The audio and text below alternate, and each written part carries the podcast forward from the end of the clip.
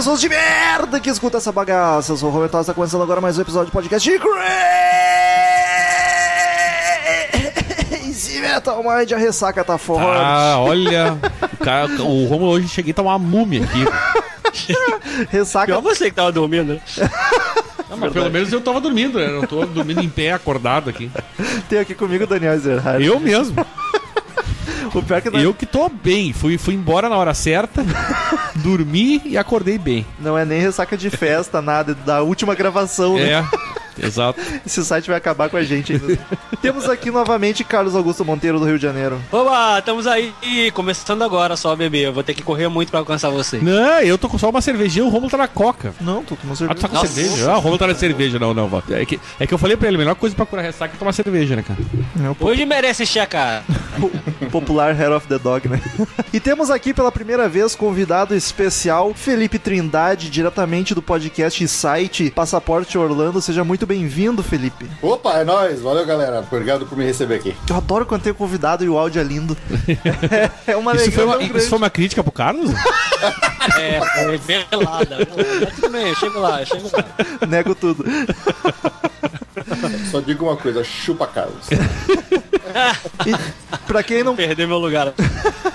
Pra quem não conhece, então já fica a dica aí, passaporteorlando.com.br, um site muito bacana sobre dicas de viagem. E uma dúvida que eu tenho, Felipe, me esclareça, é só sobre Orlando? É, a princípio sim, mas a gente sempre dá umas pinceladas por outras coisas, assim. A gente fala um pouquinho de Califórnia, fala de, de, de viagem para os Estados Unidos em geral, mas é, sempre mais voltado pra essa coisa de parque, brincadeira de criança grande, sabe? Justo, bacana. O, o Carlos já participou? Algumas vezes, algumas vezes. Olha só. Pô, eu não, não ouvi a tua Sou participação, fã, Carlos. sou fã, sou fã.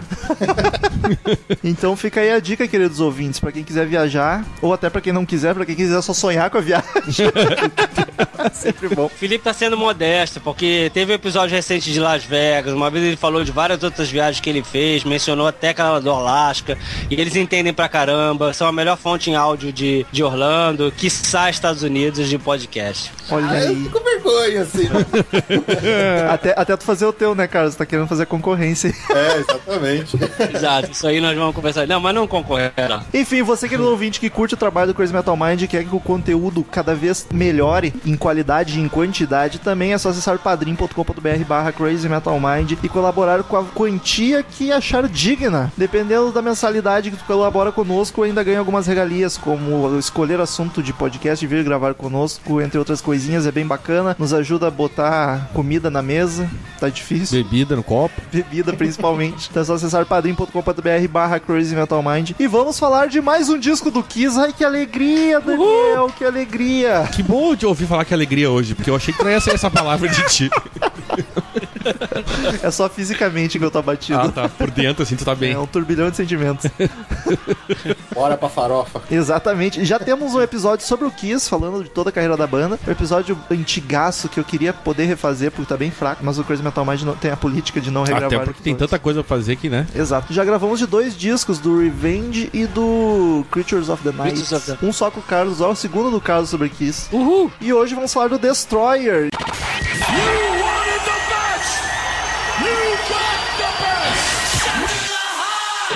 Hello, I'm Johnny Cash.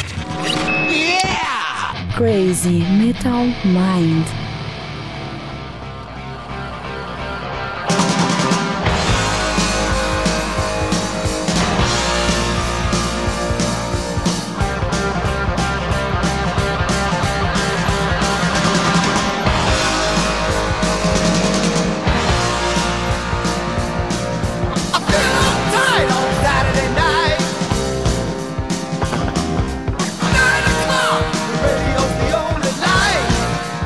Eu já quero saber, é o disco favorito do Kiss de alguém aqui? Cara, eu, eu tô Isso. entre o, o Destroyer e o Creatures of the Night, assim, os dois pra mim estão muito Olha. próximos. Justo, são dois classicaços. Classicaço. E tu, Carlos? É, o Destroyer. é, é, a gente já conversou uma vez, né, Romulo, que pra gente é difícil escolher o melhor disco do Kiss, que com eles tudo é muito espalhado. Mas o Destroyer me parece ser o mais icônico, assim.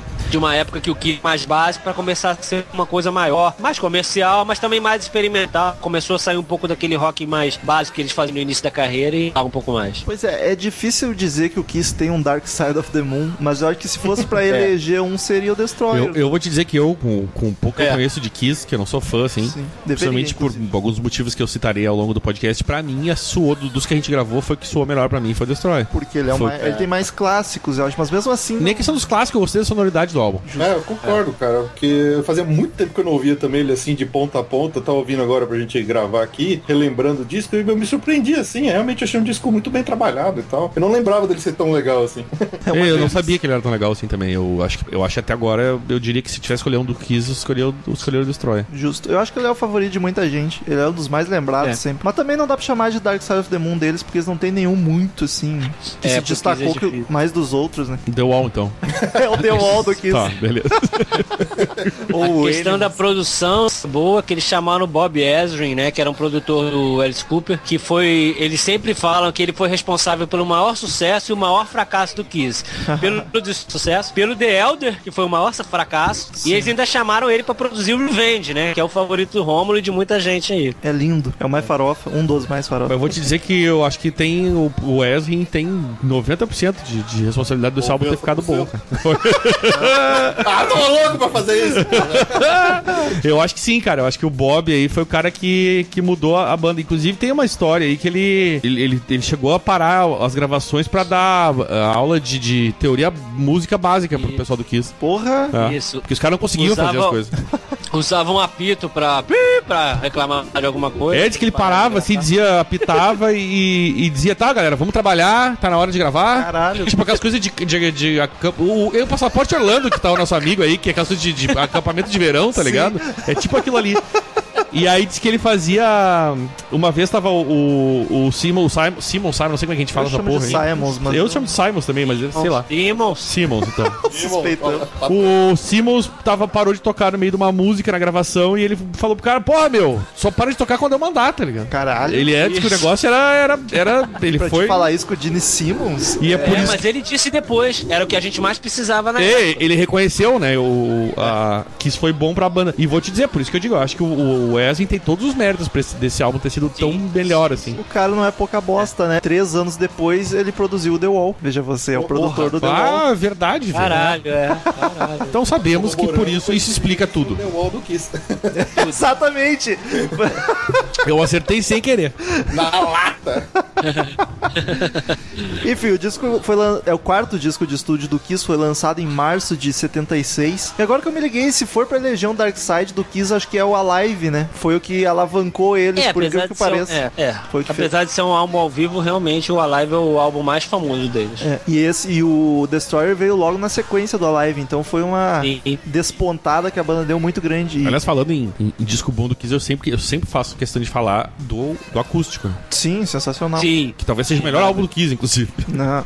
que eu acho E bom tem- pra caralho aquele E troço. tem músicas do Destroyer que tiveram a versão acústica e sinfônica também, muito boas. Aliás, falando em sinfônica, cara, se tu que é o suspeitão aí, tem uma história é, que eles us- usaram um trecho do- de uma música do Beethoven, Great Expectations. É, então, então é alegado que sim, né? Que eles usaram na Great Expectations, apesar de acho que oficialmente não ter Eles não colocaram, né? Muito Led Zeppelin isso.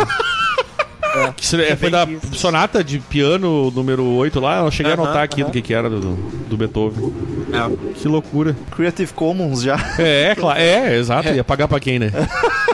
O Bob Ezrin, pelo visto, estava antecipando que ele ia fazer no The Wall também, porque nesse álbum ele enfiou um monte de efeito, Sim. é, as próprias cordas, né? É, crianças, né? Fazendo coro, um monte de maluquice. E, e ficou bacana pra caramba, hein? Ficou. É, Eu não lembro de outro disco do Kiss que tem esse mesmo tipo de, de produção, com efeitos profundos, efeito sonoro, criança, coral. Eu não, posso estar sendo é, meio é, falando merda aqui, mas eu não lembro de outro disco que tem esse mesmo tipo de acabamento. Acho que não mesmo. Eu acho que não. consigo lembrar Eu não sei, eu, eu, eu conheço pouco, como eu Não. te disse, eu conheço a carreira. Acho que talvez por o que nem tu Talvez falou, o né? Psycho Circus, alguma coisinha ou outra, Eu, eu acho que meio que. É, tal- talvez nessa quantidade eles não tenham feito nunca mais, né? Mas É. talvez esporadicamente eles tenham feito. Ah, talvez a questão de eu nunca conhecer a fundo assim os álbuns do Kiss, acho que é pelo que tu falou, que eles não têm um grande álbum, né? Então a gente ouve as tipo coisas espalhadas. Assim, também. é E hoje em espalhado. dia, então, com o Google, a chance de tu ouvir um álbum inteiro é só quando eu ver gravar por causa do Metal Mind, basicamente. A formação da banda é a clássica: Paul Stanley no vocal e guitarra base, Gene Simmons no vocal e baixo, Ace Frehley na guitarra solo, Peter Chris na bateria. O que eu acho muito foda do Kiss é que todos cantam, cara. Nesse disco não, mas os caras são Sim. muito. E é difícil achar um vocalista bom, os caras tinham quatro. O Ace não Mas tu é sabe grande que eu não coisa, acho mas- ninguém muito bom ali, de Pô, vocal. Pô, o Paul canta Ah, bem pra caramba. Paul. Eu tenho, eu, o o problema, eu tenho um problema com o Paul, que é o timbre dele. Eu não, não consigo gostar do timbre dele, cara. É, dependendo da música, eu concordo com o Daniel. me incomoda muito. Me incomoda um pouquinho também. Eu tenho esse problema com, com. Não é que ele cante mal, mas o timbre dele me incomoda muito, cara. Ô, Carlos, vamos gravar só eu e tu? É muito escandaloso, né? Assim.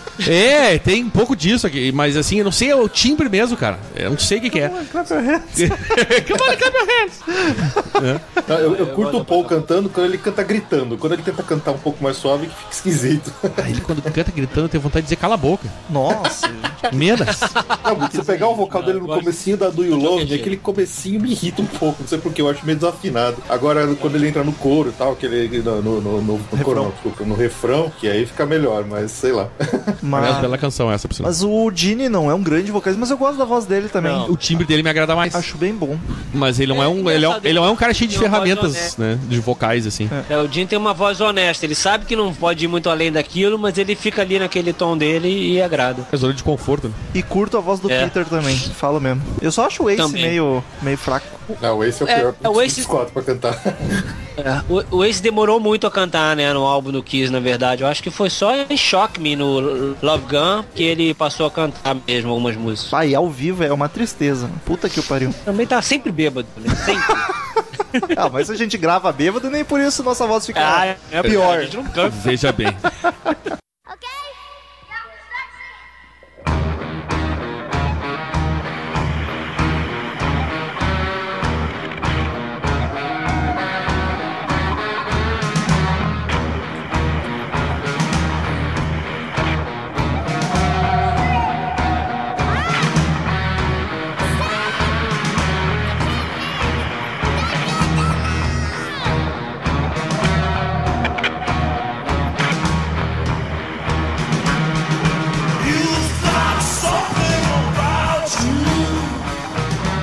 músicos, quem vocês acham que são os destaques desse álbum em específico? Brilha mais. Cara, eu, eu sou fã do Paul sempre. Eu acho que ele segura tudo nas costas, no final das contas. Ele adora Ele segurar é nas costas, né? É, ele- eu acho que ele leva nas costas também. Leva, leva. segura, Eu gostei muito da bateria desse álbum, cara. Olha só, mas te falar a verdade. a tia véia tocando, que na época era é, só e tia. tem o maior sucesso do Peter Chris, né? Cantando. Exato. Ah, é verdade, tem essa também, né? Cara, o pior é que eu acho que esse disco eles estão todos muito equilibrados. É, tá eu não saberia destacar bom. um, não. né? Eu, eu acho que não. É, acho que É, cada música o- tem um que se destaca demais, assim, tipo, você pega a primeira Detroit Rock City, o baixo tá arregaçando. Ah, muito foda. Tem algumas outras que você, realmente acho que o Ace tava no auge, assim, impressionante, porque ele manda um solo muito bom. assim. Solos lindíssimos, é. São mesmo. E o Peter tocando tri bem e ainda cantou, né? E cantou bem. Belíssimamente. E a composição dele também, não é só, não é só a voz. Aliás, esse disco é o seguinte, né, Romulo? Tu me perguntou, mas eu vou falar. Pode falar. Em 76 ele ganhou platina. 76? Em 2011 ele foi ganhar a segunda platina. Então é um, é um disco multiplatinado, no caso du- duas, né? Sim. E foi o primeiro disco do Kiss a conseguir um disco de platina até então. Olha só, veja você, tô falando. Ainda bem que o Daniel tá aqui pra contar essas coisas pra gente. E aliás, foi o terceiro álbum em sequência do Kiss a chegar no top 40 nos Estados Unidos. E foi o, o primeiro a, a entrar nas, na- nas paradas da Alemanha e da Nova Zelândia. É, e eles fizeram a primeira turnê na Europa depois desse disco também. O que pode explicar um pouco isso, inclusive. Vale lembrar que em 2012 ele teve uma versão chamada Destroyer Resurrected, que o Bob Ezrin eh, pediu autorização pro Kiss para refazer o álbum assim no sentido de remasterizar, colocando, realçando alguns instrumentos, colocando alguns efeitos ou vozes ou trechos que não tinham entrado no original. E inclusive a capa voltou a ser a capa original que a gravadora tinha impedido de sair, que achava muito violenta. E eles estavam com a roupa eh, da época do Alive. É uma verdade Então isso. né? É uma verdade. Não, e a capa Não, é pra igual ela. Os quase. americanos têm uns problemas muito sérios com isso, cara. Só tem um fundo um pouco diferente. Não, mas diz que é origem. É, mas aí, tipo, ah, os prédios tem que. Sabe? É, não, bobagem. Olha bobagem. ali, ó, tu olha a diferença ali, entendeu? Tipo, Foda-se. Tipo, ah, e de que ano é isso aí? 2012. É, eles estavam traumatizados com 2001 ainda, será? Foi, Com as torres gêmeas, porque não é possível. Eu não tô... 35 anos no álbum. Porra, já tava a vida inteira aquilo ali. Não, vamos tirar as- os, os prédiozinhos ali. Não, Ficou lá não, no é- fundo, tem lá. Não, ó. é o contrário, É Daniel. Bobagem. né? Essa aqui vermelha Não, que você tá vendo era pra ser a capa de 76, mas não- 76? Não, não quiseram deixar. Aí entrou aquela. 76? E foi também o, o início das participações de músicos convidados que nunca são creditados, né? Porque o Kiss fez muito isso. Então aí foi o tal do Dick Wagner, que era tocava com Alice Cooper, que tocou um solo em Sweet Pain, uma das músicas, e essa música entrou nessa versão nova no final Tocou o violão em Beth também. álbum. Isso, isso. Mas a sonoridade, cara, é, é aquele hard rock que não tem erro, né? Ele, É. ele tem músicas mais festinha, umas baladas, umas mais dark, mas querendo ou não, é o hard rock cru e simples, que o Kiss fez quase a carreira inteira, né? Não posso falar, tá falando, falando merda aqui, mas eu senti que assim, que já é, uma- é um som do Kiss que já tá querendo sair dos anos 70 e começar a entrar nos anos 80, assim, não parece um pouquinho? Talvez. Mas é. É, porque tem umas músicas mais farofinha, mais. É, faz É. sentido. Não é aquelas que estão com tanto, tanta pegada, sabe? Mais, a- mais alegria. É, exatamente, eu senti um disco bem alegre, assim. no Ma- mais geral. brilho nas músicas. É, exato. É, e mais firula também, né? Essa coisa dos efeitos e tal. Antigamente não tinha nada disso.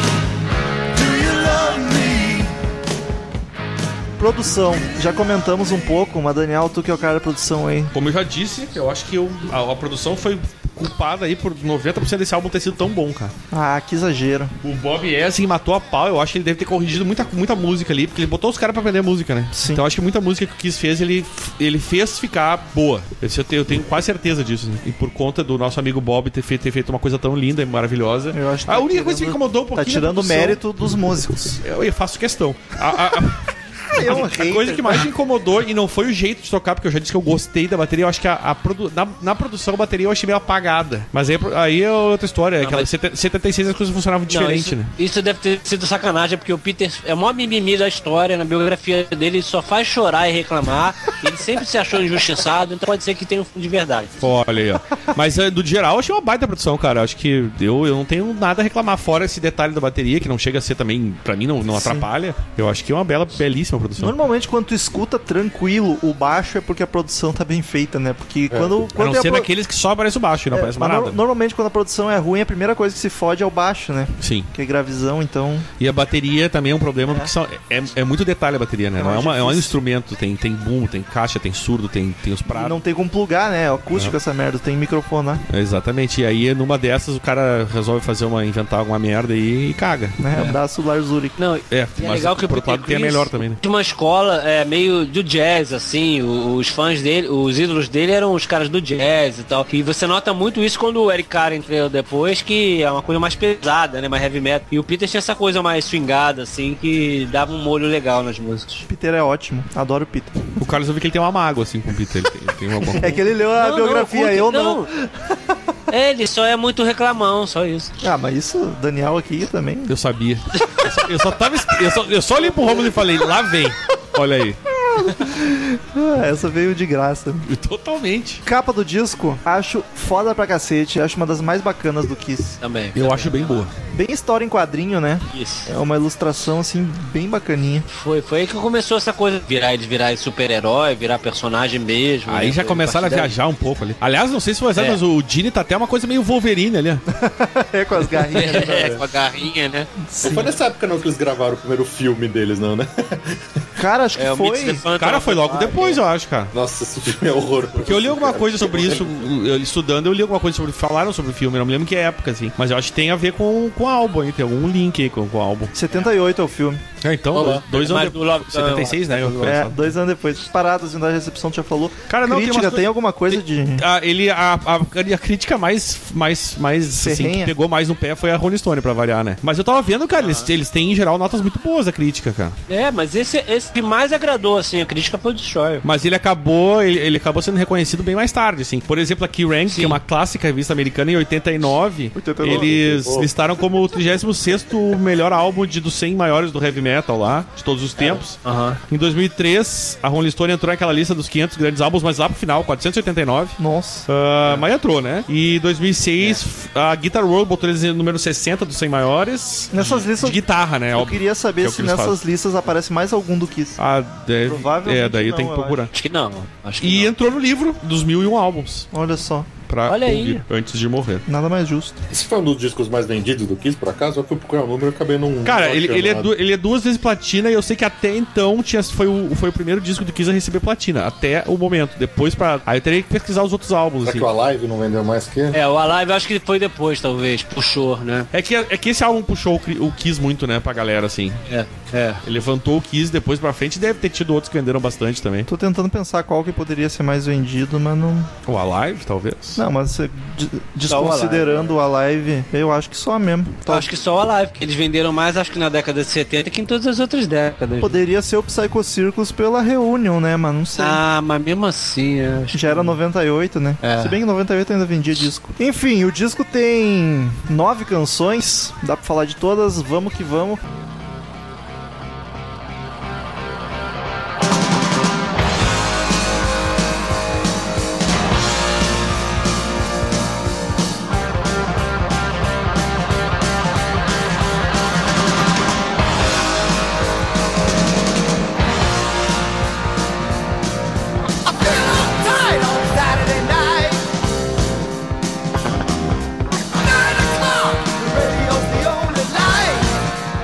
Começa com Detroit Rock City. Puta que o pariu. Puta que pariu, dois. Eu só acho que não precisava aquele um minuto e meio de introdução lá. Que, Ah, não, é, maneiro aquilo. Ah, eu. Ah, é- suspeito Tu é muito caralho. suspeito, Carlos. Eu vou te dizer que eu também achei. Não, vocês estão loucos, cara. Não, louco é tu. Só um pouquinho. começo. Vamos botar a ordem aqui nessa porra. Porra, um- Não, dá mó ambientação pra música, vocês estão malucos, aquilo é lá muito vem, legal. lá vem, lá vem o suspeitão, é Se foda. eu né? quero ambientação, vou ver Pink Floyd. The Wall, não, do The Wall pode, né? Aí no Kiss, que é o, o a banda fudida que ninguém. Ah, mas, ah, mas tá muito magoado. Água. É. Mordidaço. O Kiss era uma banda de música de festa. Essa foi a primeira música é. deles, eu acho, que falava de uma coisa que, que era de Não. morte, né? Não, não aceito. Tá, fica registrado nos autos que o Carlos não aceita. Aí o cara vai lá na edição e tira e foda-se. O, o Bob Ezrin fez essa letra junto, né? Ele compôs essa música junto. Ele, ele ajudou em várias ali. Com o Paul Stanley. E tem uma história de um, de um fã que morreu, né? Foi baseada nessa história aí, não foi? Não sei. Tem um, um fã teria sido. teria morrido atropelado na frente de um show do Kiss e tal. Daí eles fizeram essa outra de um fã de carro indo pra. Cara pra- de mentiras. se- e se acidentando, assim. Foi baseado nessa história. Foi o terceiro single do disco, né? Não sei É. não, mas tudo bem. O Carlos Ah, tá aqui, ó.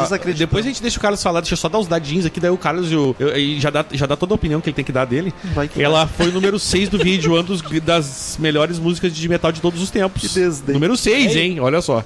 Apesar daquela introdução. E- Não, mas eu, eu só, mas você não precisa ouvir a introdução sempre. Mas na rádio não tocava com aquela introdução. a única coisa Não. que a única coisa que me incomoda é o começão da, da- da- do vocal que já entra o, Stanley rasgando aquela. "Ah!" Foda pra caralho. Mas a música eu acho bacaníssima, um rockão clássico, Foda, cara. assim. Puta Ah, eu acho que são tipo dos top 5 hinos do Kiss fácil, fácil é Detroit Rock City. Sim. Não. Aquele baixão, o baixo do, do, do, do Gene nessa música é muito foda, ele manda bem demais. Cara, eu vou te dizer que eu sou fã de Kiss há muito tempo e essa música é uma das minhas favoritas e eu nunca tinha parado pra reparar no baixo. Sério? Hoje, hoje eu vi no podcast que eu ouvi prestando muita atenção em tudo e eu, caralho, que baixo foda pra cacete. Não só nessa música, o Gene Simons é um bom baixista que quase ninguém lembra, tá ligado? Porque a última Sim. coisa na escala de importância dele no Kiss é ser baixista, né? Porque é o empresário da banda e canta, é o demônio lá e, ah, e ele toca baixo também.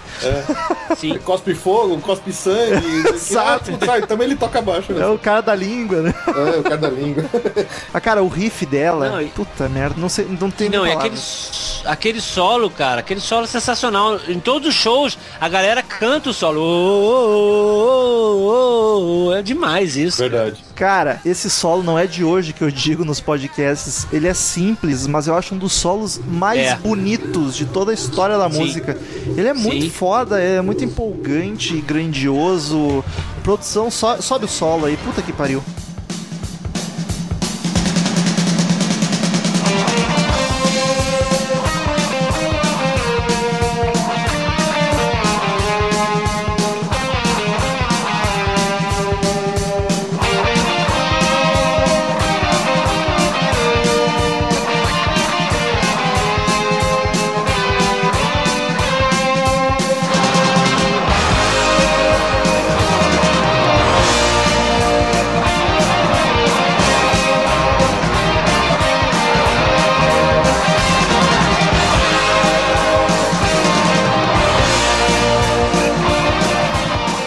Eu acho foda que ela tem punch e ao mesmo tempo ela é animadinha, tipo, ela é agressiva sem ser pesada, tá ligado? É verdade. É, e tem aquela dobra das guitarras, né? Chega uma hora que o Paul entra junto também pra fazer o solo, muito legal. Que, que coisa, né? Que música, que música. Vou, tô emocionado aqui. Porra. E pra começo de show também é foda. Aquele show do Psycho Circus que caía, começava eles tocando e caía Sim. a cortina. Puta que me pariu. É, e 10 quando por eles disco, voltaram- só por causa dessa música. Quando eles voltaram em 96, antes do Psycho Circus, é, essa música foi, foi, foi feito um clipe dela naquele show no Tiger Stadium. Foi um Sim. show deles em Detroit que esgotou em 45 minutos, um negócio assim. O clipe é dessa música. Você vê como ela é icônica. É, eu tenho um DVD de um documentário deles e tem três É, músicas o só. Second Coming. Isso aí. E aí tem Muito ela. legal. Bom, fizeram um filme só com o nome com o tema dessa música, né? O filme que chama Detroit Rock City, que conta a história dos moleques querendo, querendo arranjar ingresso pra ir num show do Kiss, né? Exatamente. Que temos podcast sobre esse filme, inclusive. Só É. pesquisar aí no site. Podcast Bem lembrado. bem meia boca, mas o filme é bom. É melhor do que o podcast, o filme. Aquele episódio não foi grande coisa.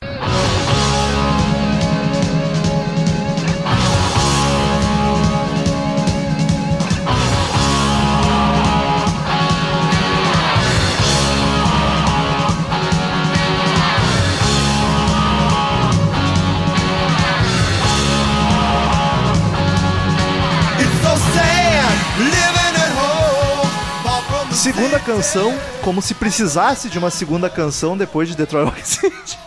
Cara é muito suspeito. Bah. Kings of the Night Time World. Pegadona também, né? Legal. É. E ela vai emendando, né? Termina Detroit, já emenda na King of the Night and World. É bem divertido. Cara, a bateria frenética, É. muito foda, logo de cara. Mas eu acho ela uma música mais ok, eu não acho ela nada demais. Eu acho Eu- ela eu- generiquinha. Eu acho ela bem alegrinha, essa música. Eu acho ela feel good, assim. Você fica feliz ouvindo ela.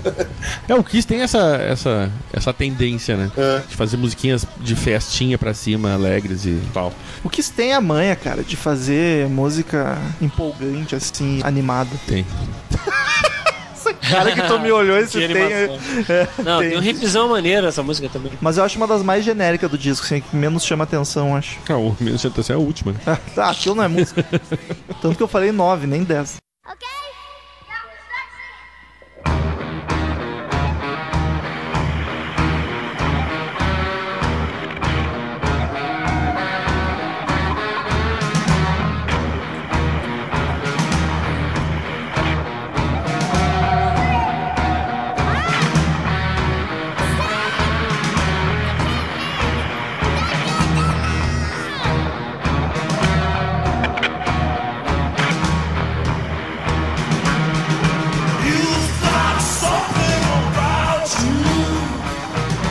Terceira, Good of Thunder. God of Thunder, o Deus do Trovão, né? O famoso Thor. Icônica, icônica. É, essa música é do Paul cantada pelo Gene, né? Exato. Por ordem do Bob Ezrin, inclusive. Olha só. Sim. O Bob Ezrin, que é, que é meu parceirão, falou: Não, Stanley, tua voz é chata pra caralho. Vamos botar o Gene Simons cantar esse Não é aqui." isso. Bom não é o é isso. Axel, né? Hoje o Axel É canta porque essa música descreve o Gene, é a música, música assinatura dele. Porque o Bob Ezrin resolveu que fosse assim.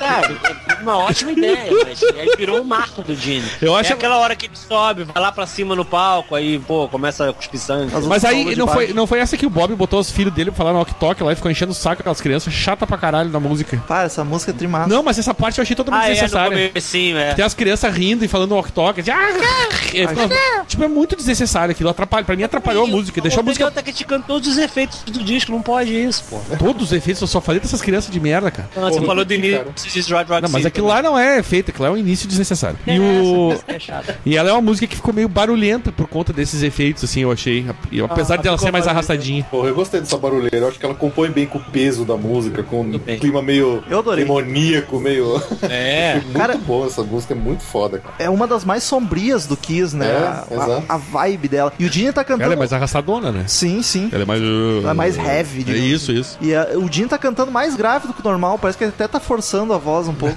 É por isso que o Bob viu o povo e falou: Não, meu, pra essa música então vai rolar essa voz aí. É, Não vai dar pra você, Vai não. precisar de uma vozinha um pouco Não mais de consigo nem homem. imaginar. O pior é que já deve ter cantado ao vivo, porque É bem provável. várias vezes que um tá mal, o outro canta. Queria ver. Essa se- música requer um vocal macho, né? Exatamente. é, minha outra anotação é que os efeitos que tem são do caralho. Não, não tem a Acho mesma coisa aqui também. Acho trimassa. E o bizarro é que é o Gene cantando essa música, e aí logo vem a quarta, que é o Gene também, e é um baladão que puta É. que pariu.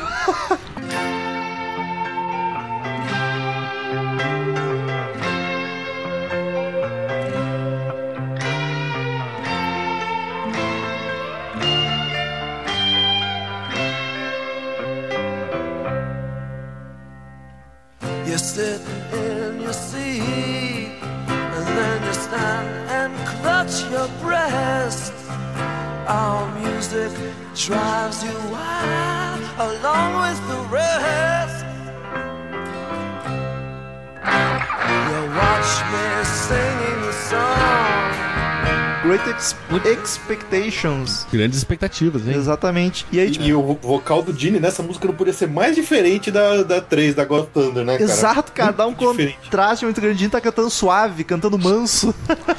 Essa produção, se não, de- não fosse o Bob Ezrin, nunca ia sair desse jeito. Aquele, aquele coral. Ah, não, isso. Aliás, eu queria perguntar pros amigos uma coisa. Cara, me lembrou muito o som dos, dos Stones, essa música. Esse negócio de usar coralzinho de fundo é uma coisa que o Stones fez muito. Talvez. E eu, sempre que eu ouço a música, eu me lembro muito de Rolling Stones, cara. Justo. A do Kiss Eu me acho que é por causa da, da, da ambientação, é- sabe? Aquela coisa do coral, a música ser mais lentinha. Me lembro, sei lá, me, me remete muito a Stones essa A música. do Kiss que me lembra Stones é 2000 Man, não sei porquê.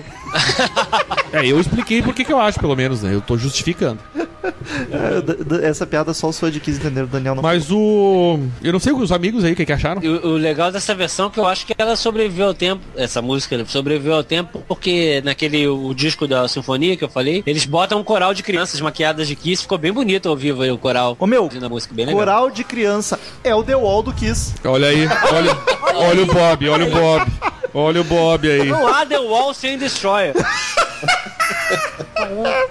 Foi Chama o Marcel pra falar do Temos uma nova teoria lançada aqui. Não existiria The Wall se não existisse o Destroyer, então, olha influência aí. direta.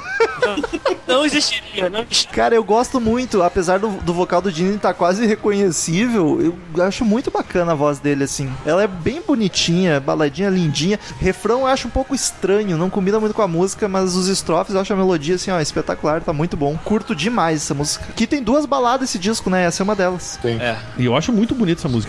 Olha só. Que- Não acho, mas ela é mesmo, cara. Tem lugar pra elogios ainda. Esse, ah, cala a boca. Esse coral eu achei muito bacana mesmo. Ficou um climão assim de. de... De Rolling Stones. É, de Rolling Stones. Eu, eu não queria repetir, mas é bem isso aí mesmo. E como eu sou fã de Stones, você já viu, né? Então já fudeu.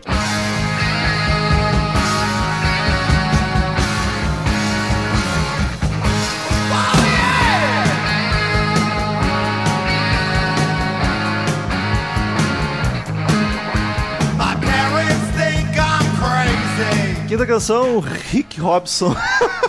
Qual é Flamiguiote! Vamos nessa, gente. Segundo disco do single do álbum, hein? Voltou vamos de som, pega na minha mão, vem comigo, vamos ser felizes. Cara, essa já tem o clima bem dançandinho. É a primeira festinha, assim, do disco. É uma leva- levadinha bacanuda, né? É, a baixeira tá Uma coisa marota. assim, né? É bacana, bacana. Sim. Tem um tecladeira bem, bem evidente nessa música, né? Os teclados do Kiss ficam no fundo, ficam escondidos. É, normalmente não. não. dá pra ouvir, nesse ele se sobressai. Acho que é a primeira música do disco que você ouve alguma coisa. Não, eu digo no ao vivo mesmo, que eles botavam os baixistas atrás do palco. Né? o baixista não. Os tecladistas. É. O baixista Durante muito tempo foi aquele Derek Sheridan, né? Que tem uma história que aí em Porto Alegre ele surtou no show do Wing Malmsteen, né? Ficou puto que nego vaiou O hino dos Estados Unidos. É. Aliás, coisa bem escrota isso O mesmo. Wing Malmsteen ficou puto. É. Então, né? Bom, mas alguém conseguiu ser mais estrela que o Igor Malmsteen no show do Igor Malmsteen? Pois é, né? Bom, Pois cara, é, o baixo tecladista. Não, mas o Iggy Malmsteen ficou bem putão da cara mesmo. Então acho que ele não conseguiu ficar mais que ele mesmo. O, Malmsteen ainda foi o mais. É. Ah, mas, cara, essa música eu acho a voz do Paul tá amor puro. Tá muito foda. O refrão não tem erro, é uma paulada pra cantar junto, tá ligado? Que música saborosa. Eu acho uma das melhores do disco, falo mesmo. Mas eu acho inferior também. a King of the Night I'm World, engraçado. Oh, eu não acho, acho ela absurdamente melhor. Tanto que das que não são assim. Tá, ela foi segundo single, mas ela não chega a ser uma das mais lembradas do Kiss. Então, da- das que não são os hits desse álbum, eu acho que ela é a que mais se destaca. É raro ter um single que, que não é uma música, que não, não se torna uma música conhecida. Essa é uma delas. Ela não é mesmo. Em- De, de, fala, fala em geral, não do Kiss, mas Dos quatro de singles, bandas por em geral. exemplo, poderia tirar ela e botar God of Thunder. É, Mas Mais ela. conhecida é- exatamente, exatamente. Veja você, É isso aí. que A única loucura. coisa que eu achei da Flaming Youth é que eh, acho que ela- não- parece que ela não tem muita, muita letra, né? O Paul ele repete muitas vezes, né, mano? Era o que deu pra É fazer. tá frase. Era o que deu pra fazer. Eu é meio pobre só em letras, ó, essa música. Bah, só tem um estrofe aqui, ah, foda-se. É, Repete. é, segue em frente. Ou eu posso encher de efeito. O que vocês escolhem?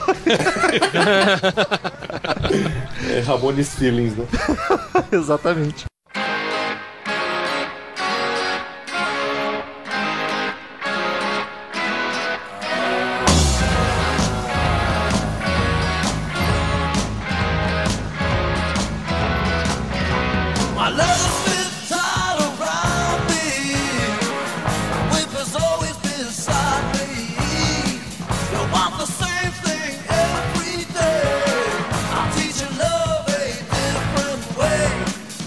Sexta canção, Sweet Pain, A, a, a, a doce dor. que agora é a vez do Gene cantar uma, uma alegrinha, uma farofinha. Música ok, né? Ok. E eu acho ela ótima.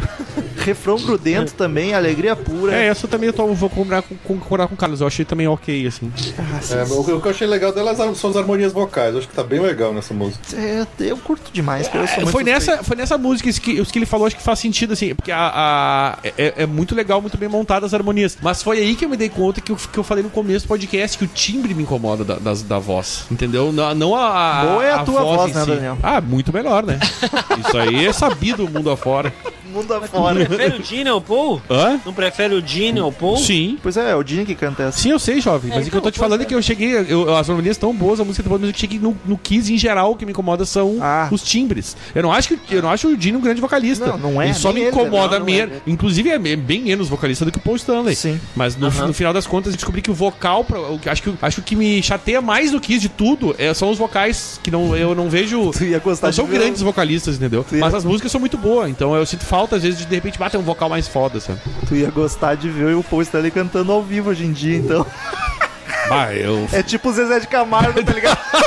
Ah, o Bon Jovi, né? É, tá Já que o? Carlos tá aí. no show ele não tem mais voz, né, cara? Impressionante. É, o, foi o Romulo que falou que foi, foi o show, né? Que ficou meio O show que eu chateado. fui ainda tava, tava bacana. O problema é que, ah, cara, toda frase que ele vai falar com a plateia, que não é música, ele tem que gritar estridentemente. É. né? Tipo, cara, segura que voz, existe? cara. Teve um cara que compilou só os Alright, não sei o que. Só pegou esses trechos dos shows. Bah, cara. que um inferno. de Quatro minutos. É Vai, eu, eu, eu sui- isso aí é bom fazer tortura com alguém.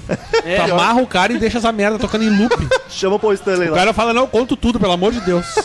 Não, e tem muita frase de efeito, né? Que ele fala, é muito engraçado. Não, e não é só frase de efeito, é qualquer merda de frase. Eu lembro Tem umas de show do defeito. Circus- no- É, no show do Cycle Circus tem aquela porra daquele óculos 3D lá que tipo, eu ele... Só mandando a galera botar o óculos, ele gritava, cara. Imagina que merda morar com o Paul Stanley. O cara tá... Me traz, Esqueci a toalha! me traz o papel, é foda. Ah, Que inferno. Imagina ele criança gritando Deus.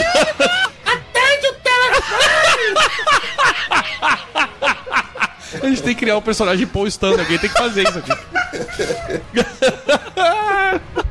Imagina ele, ele- Por isso que ele é o, o, o líder. Suei o aqui, cara. Ninguém que gritava mais que ele, tá É por isso, tá? Vamos ver quem grita mais. Ah, Pode deixar comigo! Tipo, bah, tu vai querer argumentar com o Paul, mano. Olha, olha o esforço que tu vai ter que fazer. Quando sim, tu vai discutir, ele fala a primeira frase, tu diz, tá, tá, ganhou. É como tu quiser. Well,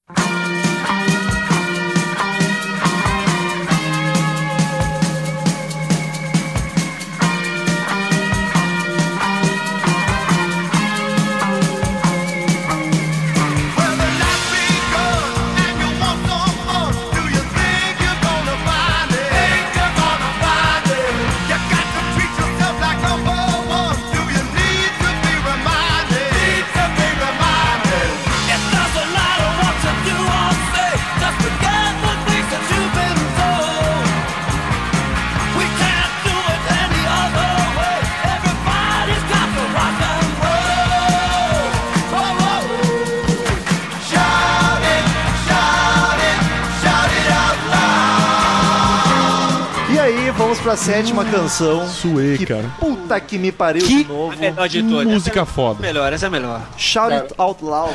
O primeiro single do disco. Essa é a minha música favorita do Kiss e pra mim é um hino muito melhor do que a- aquela que ninguém aguenta mais ouvir. do, uh, Rock and Rock and Roll Night. cara. Mas, cara, eu acho essa música muito boa. É tipo, ela tem todo o potencial e foi muito bem escolhida como primeiro single, porque ela é um chiclezão, né, cara? Sim. Tu não tem como esquecer dessa porra de shout it, shout it, shout it loud o dia inteiro com esse troço É na muito cabeça. foda, cara.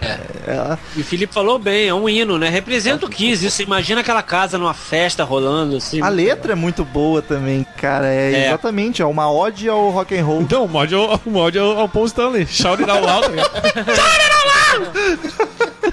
Não, e outra- E ela é aquela música, a primeira que teve é, vocal. Um, um fala, fala, né? O Paul e o, e o Gene dividindo as músicas. Ainda tem, Muito legal também. E ainda tem aquela guitarrinha, né? Sim, o riffzão, muito legal. Muito Tá ligado? É impossível você ouvir o riff e não ficar balançando um air guitar um lado Sim, muito legal. não tem E se como sentir feliz, vivo, né? É, é. Tá ligado que as montagens que fazem com o Bon Jovi rolou? De na hora que o Bon Jovi vai gritar, bota os cabritos, tem que fazer a do Paul, só que bota a cabra cantando Kiss, tá ligado? Calma, Agora não o quebra o Chewbacca É verdade. Fala com o Gaveta fazer uma dessa aí. Mas é uma das minhas favoritas do Kiss também, cara. Não tem como não ser. É muito boa essa música, cara. E o Felipe, ainda bem que ela não, não ficou tão famosa, porque senão a gente ia estar enjoado de ouvir ela e não rock É verdade, é tá verdade. ligado? Aliás, eu acho que essa, a sequência que vem, essa aí, as outras duas, eu acho que é a É. melhor sequência em álbuns do Kiss que existe, cara. Que são as três, eu acho muito boas. Muito boas. E ela é total festinha. E se as duas anteriores já eram clima de festa, era só pra preparar pra Ah, mas essa daqui, é, tá essa, ligado? aí, essa aí é Cara, oito dos níveis shows, acima de- cara, das outras. Todo mundo enlouquece, porque as estrofes também são ótimas pra cantar plenos pulmões, e aí entra o refrão que todo mundo fica enlouquecido. É muito bacana, né? E eu acho muito massa os dois cantando junto, cada um fazendo uma, uma frase, um pedaço. Dá- acho que dá o equilíbrio, né? Exato. digamos fica assim. muito massa. Deviam fazer Eu, mais. eu acho que tem a mesma questão do solo que o Romulo falou lá da, da Detroit Rock City. É um solo simples, Exato. sem muita firula, mas é, puta, é, é- é exato, assim, em cima da música. assim. É muito feeling. É. Ai, me emocionei.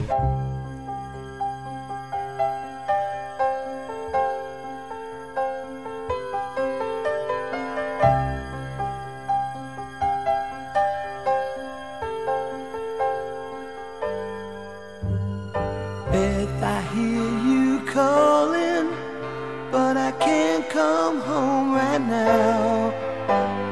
Me and the boys are playing, and we just can't find the sound. A Já tô emocionado e agora a oita canção. Belíssima Beth. canção. E, e- e, na verdade é uma música que era uma, era uma zoação, né? A princípio começou sendo uma zoação. É, é, é. Porque, inclusive, era pra mulher. Era de quem era a mulher, ô Carlos? Era pra, Beck. era pra mãe. Não, não, é de quem era? Era. Peter. Era. é, Uma e- namorada do Peter Chris, E era né? Beck, o original Lídia, era, era Beck, não era Beth. E aí tem a Era história que, ela, Beck, é. que ela ficava ligando direto pra ele, né? Eles estavam ensaiando e tal, a mulher ficava enchendo o saco. E aí eles fizeram, o quarto single do disco, inclusive, e aí eles fizeram essa versão com Beth em vez de Beck. Eu jurava que era pra mãe do Peter. Não, era pra ser uma zoeira com a mulher do cara É que tava enchendo tipo, o vou saco. demorar ainda pra chegar em casa, Sim, meu sim. amor. Sinto muito. Tipo, a mulher tô cara, ficava ligando, onde é que tu tá? Onde é que tu vem? Então eu, eu tô confundindo Mas, por. não, Translate? Translate. É bom que ela ouve no telefone o Paul gritando no fundo já sabe onde é que ele tá. Não tem que mentir, tá ligado? Vem ensaiar! Imagina a mulher gritando, imagina a mulher gritando do pau do, o- do lado e o pau do outro, tá ligado? Ah, o cara tá fudido. Mas eu devo ter confundido porque nesse momento no show era quando ele dava rosas azuis pra plateia e isso era em homenagem à mãe dele, que era não, fã de. ele mesmo. Roberto Carlos imitou o Kiss, hein? Eu vi ele dando rosa. Eu Show via. de Porto Alegre, eu, eu, eu vi ele cantando bem pertinho, cara. Foi bem legal. 99. É porque não deve ser fácil achar rosa azul em qualquer lugar, mas os que eu vi eram. não era azul, cara. Acho que era vermelho mesmo. Não, aí é o Robertão. Se eu- Não me confunde as coisas aí. Não, mesmo de rosa azul, não. Nossa, eu vou, eu vou achar e vou esfregar, foda-se. esfregar na tua cara. É rosa.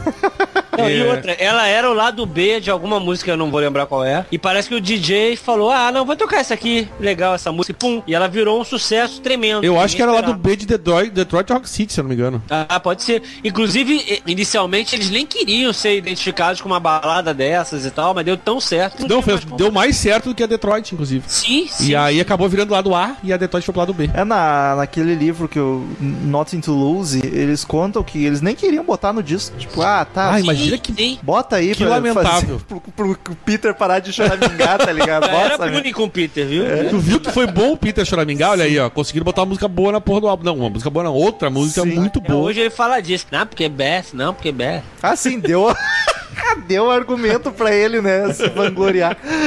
Mas é muito boa, a única cara. música que o Peter canta em todo show, né? Tá Black, Sim. Black. Black Diamond, né? Ele também. Ah, também. verdade. E eu acho massa que eles É conseguiram. Luz teve o, vocal, o refrão, né? É verdade. Eles conseguiram pegar uma música que era pra ser uma zoação e ficou uma coisa linda. Sim, cara. Inclusive a letra tu- tu- é uma coisa que ficou bonita. E é pra ser uma zoação. É esse pior. E o Kiss é tão filho da puta que naquela coletânea Smash, Trashes and Hits, quando já tava o LK, fizeram ele gravar a música Beth, cara. Ele gravou, né? É verdade, é verdade. Chato isso. E se sentiu mal pra caralho, mas fez, né? Os caras mandavam ele fazia. Não faz pra ver o que vai ouvir de como- Eu grito. não conheço como é que ficou isso aí. Também não. Não, então, é uma coletânea que em vez de botar a versão original, eles, eles Tá, fizeram e- o baterista novo cantar. Mas e como é que ficou isso? Eu quero saber. Ficou bom? Como assim? Ficou Não, bom? Ficou legal. Ele cantava bem, né? Mas, pô, É, é porque eu acho tão legal a voz que, que de- de- dessa música que eu queria entender como é que é ficou mais a outra. rascante, né? É, eu queria ver como é que ficou essa outra versão com. Não, ficou legal, ficou legal. E curioso que é a única do disco que o baterista canta e ela não tem bateria. Porque a avó cantava na É, frente, foda-se. é. Jogou a baqueta pra trás. Faz sentido. E tem um. Alguém fez, algum programa de humor americano, fez a. interpretou essa música. Tem o cara vestido de Peter no telefone cantando, tá ligado? Pra mulher.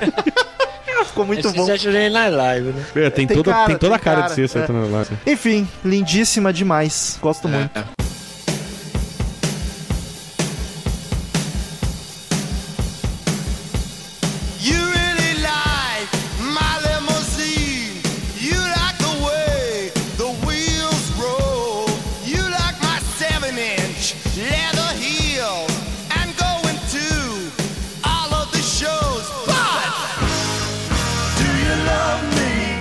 Aí a última canção de verdade do disco, por ter uma hidden track, a nona, Do You Love Me? Ah, Não, Do You Love não é Hidden- Hidden Track. Não, Não, não, tem uma. presta Não. atenção, rapaz, presta atenção.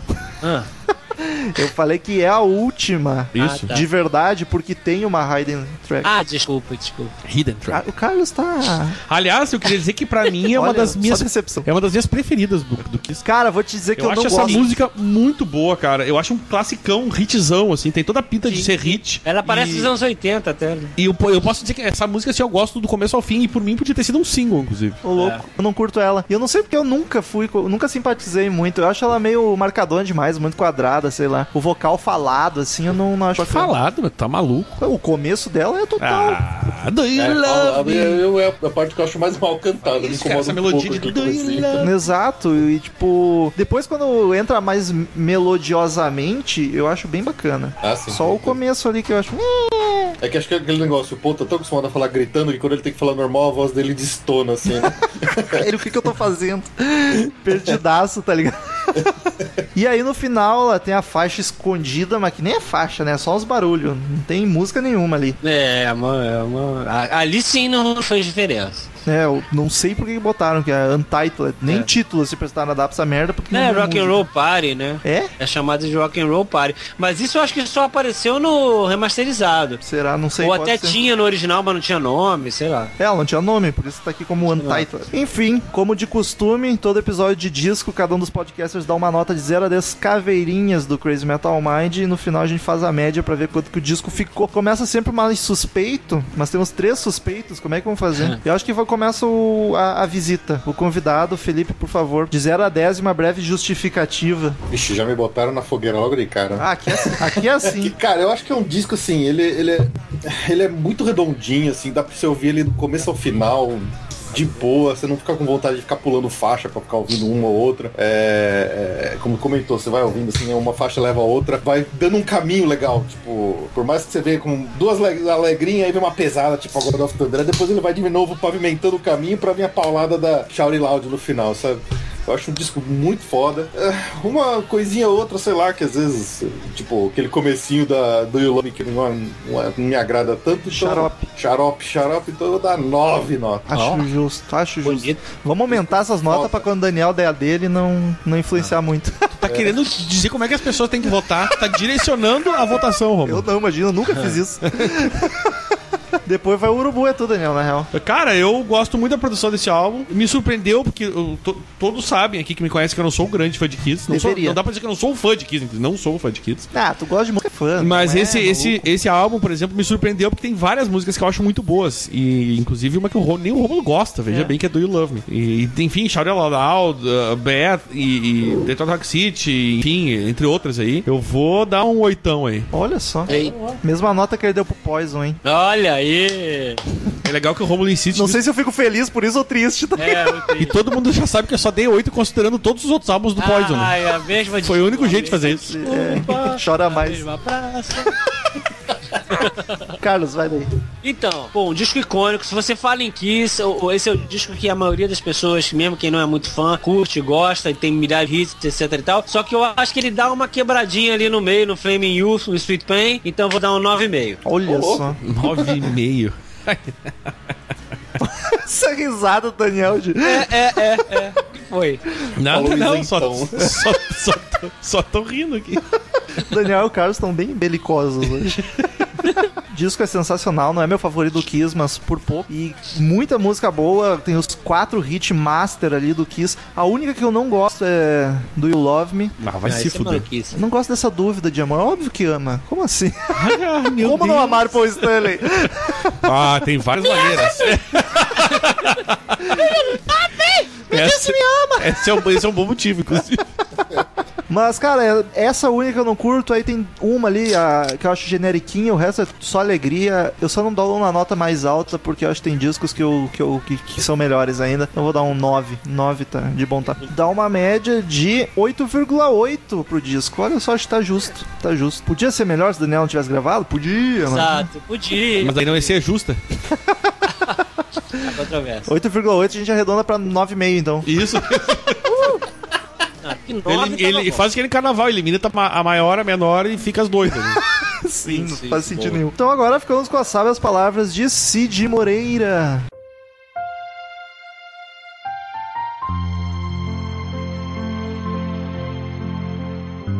Não existiria The Wall sem Destroyer. Carlos 5412. É a glória, é a glória.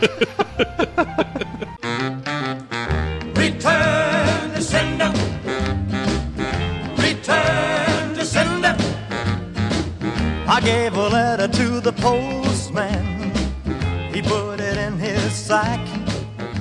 Então, queridos ouvintes, quem quiser mandar e-mail pra gente, clique em contato no canto superior direito do site ou mande e-mail direto para crazymetalmind, arroba crazymetalmind.com, que não tem erro, a gente lê no ar no próximo episódio. Curta a fanpage no Facebook, facebook.com.br crazymetalmind, siga-nos no Twitter, arroba crazymetalmind, arroba Ezerhard, arroba para Disney e além e arroba Felipe C. Trindade. E também arroba Vinternat, que está aqui para Olha leitura de só, e-mails. estou aqui, gente. Aliás, já vamos explicar, queridos ouvintes. Daniel Entrou de férias.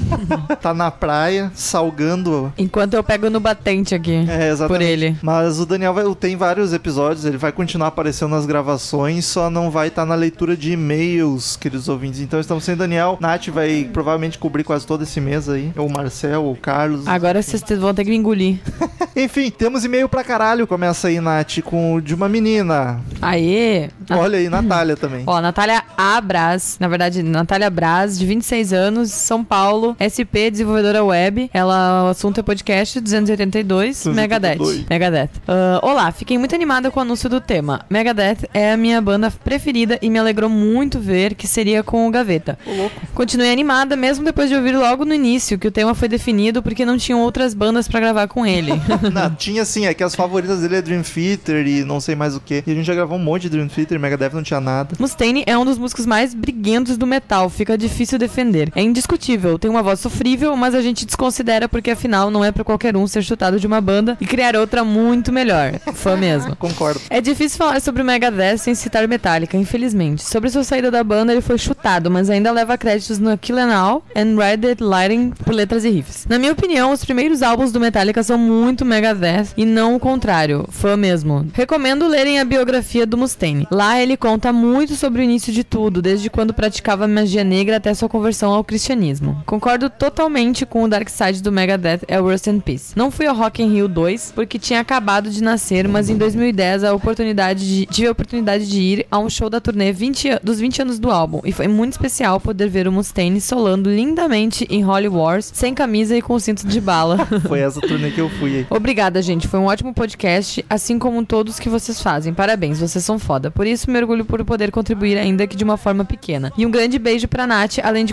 compartilharmos o nome, também compartilhamos a profissão. Beijos. É isso aí. Beijo, Nath. É isso aí. É nóis. Mas tu não é desenvolvedora web, né? Eu sou programadora, PHP, mas enfim. Não sei, tu é front ou tu é back-end, Nath? Depois aí manda e-mail explicando. Manda o, o, o LinkedIn.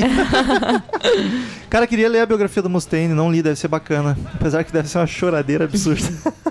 Próximo e-mail de Bruno Alves, uma bíblia aqui sobre Eita, o nós. de turismo no rock. Vou, vou ler rápido porque tem e-mail infinito. Ele que é engenheiro, agora empregado, olha só, cadê o padrinho então? 30 anos, Rio de Janeiro, Rio de Janeiro. Bom dia, boa tarde, boa noite, pessoas do CMM. Como vão? Tudo tranquilo, tudo ótimo. Estou um pouco sumido dos e-mails faz bastante tempo. Na verdade, nem lembro quando foi que mandei. Fica aqui um desejo de um ótimo 2017 para todos os amigos que tanto me fizeram rir me informar sobre bandas e artistas que desconhecia. Também agradeço ao CMM por indiretamente ter sido responsável por pronunciar, proporcionar o encontro pessoal do Rio. Sempre bom encontrar pessoas com gostos parecidos, trocar experiências de shows e dar umas risadas. Gostei bastante do tema do episódio sobre turismo de rock, ainda mais porque me fez lembrar de algumas boas viagens e shows que assisti. Viajei duas vezes para festivais, em 2010 e 2011, nas duas edições no finado SW, do finado SW. Nas duas ocasiões fui de ônibus com mais dois amigos, através de uma caravana que vinha anunciando no Facebook. Saímos aqui do Rio de madrugada e chegamos cedo no local do show. A primeira edição do a Itu? primeira edição em Itu foi excelente, que deve ter sido gigantesca, né? Ah, olha só. E o lugar do festival era muito bom. Os palcos ficavam em um lugar muito, um lugar mais baixo, então parecia um anfiteatro. Era possível assistir bem aos shows praticamente de qualquer lugar. Os shows foram excelentes o som estava muito bom. Consegui assistir toda, todas as bandas que gosto, como Incubus, Linkin Park e Avenged Sevenfold. Me julguem, estou julgando nesse exato momento. A segunda em Paulínia. A organização e o lugar não foram tão bons. As questões foram prejudicadas ainda mais pela chuva que havia caído nos dias anteriores. A quantidade de lama era inacreditável. Não era raro ver pessoas que tinham escorregado e estavam lavadas de terra e lama, eu inclusive. E os lugares para comida ficavam muito longe dos palcos e o caminho para chegar até lá era bem estreito. No final do festival, eu já estava exausto de ir e vir diversas vezes e acabei dormindo. Sim, acreditem, em uma arquibancada que ficava entre os palcos. Durante o show do Fey No More, que foi considerado o melhor da noite. Na volta, a quantidade de lama no ônibus era absurda e tenho pena de quem teve que lavar aquilo. tenso, estofamento vai pro saco, né? Pô, Ah. dormiu no Fey No More, se fuder, cara. Aposto que no Avenged tu tava acordadão. Os shows foram um pouco piores que na edição anterior, mas consegui assistir ao Alice in Chains, que havia voltado à ativa há pouco tempo, e ao Stone Temple Pilots, que acabou por ser a última apresentação do- no Brasil, antes do Scott Wayland falecer. Carinha triste. Não consegui ver o Megadeth por conta da disposição dos palcos, que ficavam um em frente para o outro. Isso foi uma merda. Não se repetiria a experiência. Não, Não sei, sei se se- repetiria a experiência. Acho que não tenho mais pique para isso. Hahaha. Sobre os shows, em 2013, fui para Nova York em janeiro e o Corrida em Canberra tocou no Radio City Music Hall, famosa casa de shows de Nova York, na noite do mesmo dia em que eu cheguei. O problema é que eu só soube do show no dia, passando em frente ao local, os ingressos já estavam esgotados. Algo semelhante ocorreu em 2015, quando fui a Orlando e o Walter Bridge tocou em Tampa, cidade próxima a Orlando. Uns dois dias depois de eu ter chegado. Soube do show pelo feed no Facebook, várias fotos do show de Tampa na página da banda, alguns dias depois de ter acontecido, chateado. Houve outra vez quando morei nos Estados Unidos em 2008, que quase assisti a um show do Nightwish em Charlotte. Na época, a vocalista teve um problema na voz em um show em Belo Horizonte. Como a sequência da turnê era dos Estados Unidos, tiveram que cancelar alguns shows e esse de Charlotte estava incluído. Ainda espero ver um, ver um show fora do país. Imagino que deve ser uma boa experiência. Rock Café foi apenas na finada sucursal carioca. Assisti o show do Pain of Salvation lá em 2011. O lugar era bem legal. Lembro de ter algumas coisas do Metallica, como a guitarra de James Hetfield, baquetas do Lars. Tinha também alguns vinis autografados do Iron Maiden. Na ocasião da viagem para Nova York, consegui assistir ao, ao musical Rock of Ages, que sim, é muito melhor que o filme. O que não é difícil, né? Que filme bosta. No dia que fui assistir, o Dave Coverdale estava entre os espectadores. Infelizmente, não cantou. Só anunciaram o nome dele no áudio do teatro e ele assinou para as pessoas. Infelizmente, não tem foto porque não deixaram tirar fotos no interior do teatro por conta da decoração temática que fizeram para o musical. Acho que foi isso. Ainda tenho vontade de visitar o Rock and Roll Hall of Fame. O problema é que fica em Cleveland, um lugar meio aleatório para roteiro de viagens. Abraço a todos e desculpe pelo meio gigante. Hahaha. Ai, cansei. Belo currículo de viagens e shows. Curti bastante. Caralho, Nath, baita viajado. vamos continuar a misoginia aí e ler mais uma menina. A Patrícia Giovanetti, de 32 anos, do Rio de Janeiro. É, o, o assunto, eu não vou conseguir falar que nem o Gaveta fala, mas é pique. É pique. É pique, é pique, é pique, é pique, é pique. Fala, meu povo lindo. Tô aqui só pra dizer o quanto eu tô orgulhosa desse programa. Não é porque o Gaveta participou do CMM, mas sim pela sintonia que rolou entre vocês durante todo o programa. Foi lindo. A ponto do mesmo dar um feedback super positivo nas redes dele. Se vocês não fossem esses caras fodas, o programa não teria esse sucesso todo aí. Ai, que bonito. Ai, que linda. Pode parecer clichê até puxa saquismo, mas a gente que acompanha vocês no dia a dia sabe do esforço de cada um pra entregar conteúdo de qualidade pra gente. Gaveta, volte sempre. Vida longa ao CMM, que é sem dúvidas o site mais rock and roll das internets. já dizia o Douglas. PS, queria deixar registrado também o meu agradecimento à Nath pelo texto da Carole King. Descobri que tem várias músicas dela que eu curti e não sabia quem era. Coisa linda. Beijo enorme em vocês. Ah, obrigada, Patrícia. Que bom que tu gostou. Patrícia é sempre uma fofa. Menos Fiz, fiz, fiz com muito carinho. Patrícia só não é fofa no WhatsApp, que só me só briga comigo. Ah, próximo meio de Nuno Cunha. Nuno Cunha mandou dois e-mails, só que um foi prejudicado aqui por causa da filha dele, que apertou os teclados, mas vamos lá. Nuno Cunha, nosso ouvinte de Lisboa, Portugal, olha só. Assunto turismo musical. Boa CMM, mais uma vez volta a escrever. Querem ver que agora começa a escrever todas as semanas? Mandou três vezes em uma semana, não duvido. No, ma no meio anterior, não me apresentei. Sou Nuno, te Nuno, tenho 38 anos e sou de Portugal. Dá para ver pelo vocabulário. A minha maior dificuldade no início era saber quem era o Cid, mas logo aprendi. aprendi. Pior, né? Várias referências não devem entender. Bem, o e-mail já está enorme, ainda não dei minha opinião sobre o. Aí interrompeu o e-mail aqui e ele continua em outro, dizendo que a filha dele veio o PC e enviou o e-mail quando ele estava escrevendo. Enfim, turismo musical. Gostaria de fazer. Gostava de fazer. Aqui em Portugal temos o Hard Rock. No sul de Portugal existia o Ed Bar. Não sei se ainda está aberto. Ele pertencia ao Steve Harris e é um sócio que já faleceu. Em relação aos festivais, já fui a alguns, mas sempre em Portugal. Em relação a vários. Em relação a vários gêneros. Pode correr mal. Cá tivemos um. Pode pegar mal, acho. Cá tivemos um show do Nickelback versus Slipknot. Um caso Nickelback versus Slipknot. O Nickel foram convidados a sair do palco debaixo de pedras. Lamentável, caralho. O público europeu não é mal, mas os portugueses, espanhóis e italianos são os melhores da Europa, assim como vocês e os argentinos. Cantam tudo. E-mail enorme, abraço para todos. PS, eu quero mandar o licor de pastel de nata, mas preciso de, da morada. É, cara, será que preciso da morada é o endereço ou preciso de hospedagem para ele vir entregar pessoalmente? Enfim, eu consigo providenciar os dois. e, mas também, cara, quem é que organiza um show e me bota Nickelback e Slipknot pra tocar junto? o pessoal também sacaneou. E aí ele mandou mais um e-mail rapidinho sobre o do Megadeth, já vou botar na sequência aqui. Ele falou, boa CMM, mais uma vez volta a escrever, o que sempre passa comigo, demorei anos a escrever e agora não paro. Alguém me mande água benta, devo estar possuído. o que posso dizer em relação aos Megadeth? Já foram a minha banda favorita, mas depois do Risk foi sempre a descer. Conheci os Megadeth com o Countdown to Extinction, mas passou a ser minha banda favorita com o álbum Euthanasia. Comecei a descobrir o passado deles e que puta banda. Minha fase favorita é com o Martin e o Nick na banda. Cheguei a ver eles ao vivo na tour do Risk. Atenção, atenção, o álbum não é tão mal, resulta melhor ao vivo. Pô, eu não acho ruim, cara, galera. É o pior do Megadeth, mas ainda é bom pra caramba. O que posso escrever mais? O último álbum está muito bom. Obrigado, Kiko. E ouçam o Hidden Treasure. Sim, cara, a gente não comentou, mas esse disco é muito bom. Tem Porque o Megadeth tem muita música foda que não saiu em disco nenhum. Saiu só em EP e... ou em trilha sonora. A Angry Again é uma delas e eu acho uma das minhas favoritas. Tenho dificuldade em escrever e-mails pra vocês porque tenho sempre receio de que não me entendam. Sou um simples ouvinte nesse país à beira-mar plantado que só quero ser ouvido. Música de violino a tocar e eu sentado num cais a escrever. que bonitinho. Já agora, Nuno Cunha, 38 anos, Lisboa, Portugal. Abraço. Cara, pode mandar que se a gente A gente tá entender, a entendendo. gente deduz o que tu falou. Nem, nem, nem esquenta que a gente, a gente fala a, lingua- a linguagem do rock and roll. Coisa clichê. Vai daí, Bom, Nath. Matheus Mauro, ah, assunto Megadeth. Boa tarde, amigos do CMM. Eu me chamo Matheus Mauro, tenho 30 anos, moro em Lagoa Santa, Lagoa Santa, Minas Gerais. E resolvi escrever pela primeira vez pra vocês porque o Megadeth foi uma das primeiras bandas, fora as mais tradicionais, que comecei a escutar na adolescência. E vim aqui defender os álbuns de 2000 pra frente. Olha aí, tô contigo, cara. Sempre tem alguém, ó. Depois dele fazer a cagada que fez o Risk, afirmo que o único disco ruim dessa fase do Megadeth é o Super Collider. Também acho. E nem acho tão ruim assim, só é o mais fraco. Pois o clima era ruim, já que o Chris Broderick tava querendo meter o pé, tanto que formou banda depois do Shawn Drover, que saiu junto, por se sentir desvalorizado pelo chefe. Que novidade, né? Todos os demais álbuns são bem consistentes, com músicas pegadas e os melhores solos desde o Count- Countdown to Extinction, na minha humilde opinião. O The System Has, The System Has Failed mesmo é meu álbum preferido desde o Countdown. louco.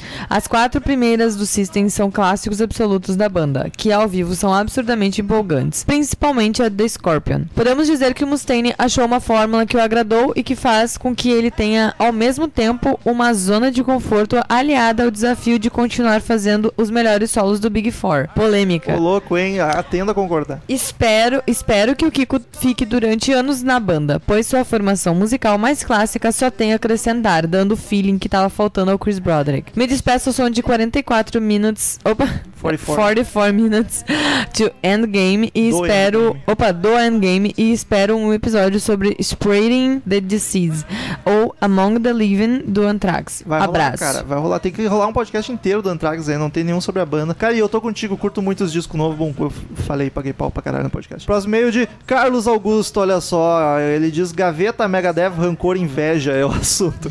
Salve, podca colegas podcasters do Crazy Metal Mind. Foi com muito júbilo e satisfação que eu vi o episódio épico com o Gaveta. Aliás, o CMM está se especializando em episódios épicos, olha só. O carioca preferido, segundo o grupo dos ouvintes, Magoei, mandou muito bem mesmo e parece que nasceu para participar do CMM. Só veio comprovar seu profissionalismo e gente boice, representando um dos ápices do Crazy Metal Mind. Olha que bonito. Ainda mais nessa. E eu quero dizer, ó, o episódio do The Wall com o Marcel tem mais download que o com o Gaveta, hein? Olha só. Olha só. Ó, Marcel vai à loucura agora. Ainda mais nessa banda linda e saborosa que é o Megadeth, muito superior àquela outra bandinha que dizem que o Mustaine imita.